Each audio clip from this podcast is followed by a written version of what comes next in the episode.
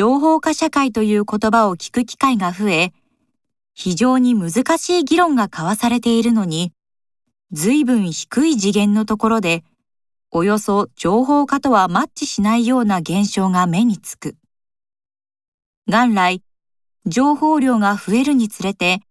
大切になってくるのは、必要な情報を正確に早く相手に伝えるということである。こんなことは別に小難しい話をしないでも分かりきっている。にもかかわらず、私たちは日常の生活で何かが曖昧なために不愉快な思いをしたり、苦労させられたりすることが多い。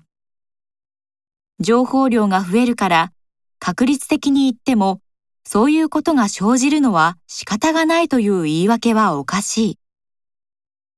曖昧さをなくす努力をしないで情報化などというのはナンセンスだからである。